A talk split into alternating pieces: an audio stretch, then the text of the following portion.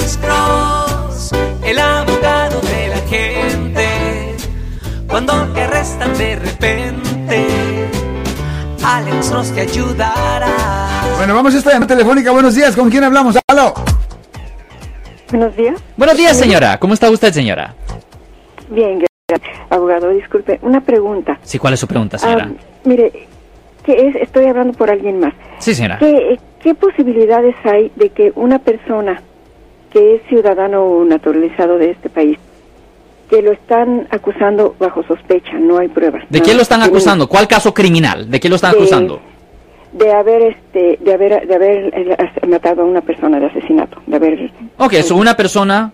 pero no aquí, pero no aquí, sino en México. Oh, well, aquí no le pueden presentar cargos. No pueden presentar cargos. No, no pueden... No, no, no. No y eso es una buena pregunta. nada, nada. E- Esa es una buena pregunta, esa es una buena pregunta.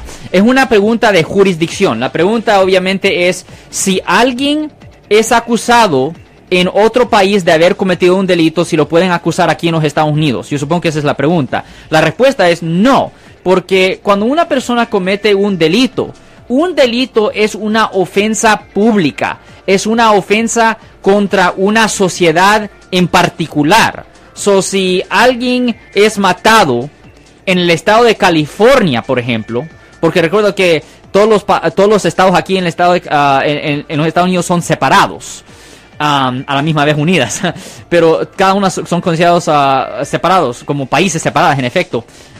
Solo California le pudiera presentar los cargos al acusado. Por ejemplo, si alguien mata a alguien en California, no le pueden presentar cargos en Texas, no le pueden presentar cargos en Wyoming, no le pueden presentar cargos en Hawaii. A la misma vez, si usted ah, ah, es acusado de matar a alguien en México y usted vive en California, California no lo puede acusar. Ahora, puede haber un trato entre los Estados Unidos y, y México para sacar a la persona del país para que lo traigan a México o al otro país para que le presenten cargos en la jurisdicción propia. Una extradición, pues, Exactamente, una extradición, correcto. Correcto.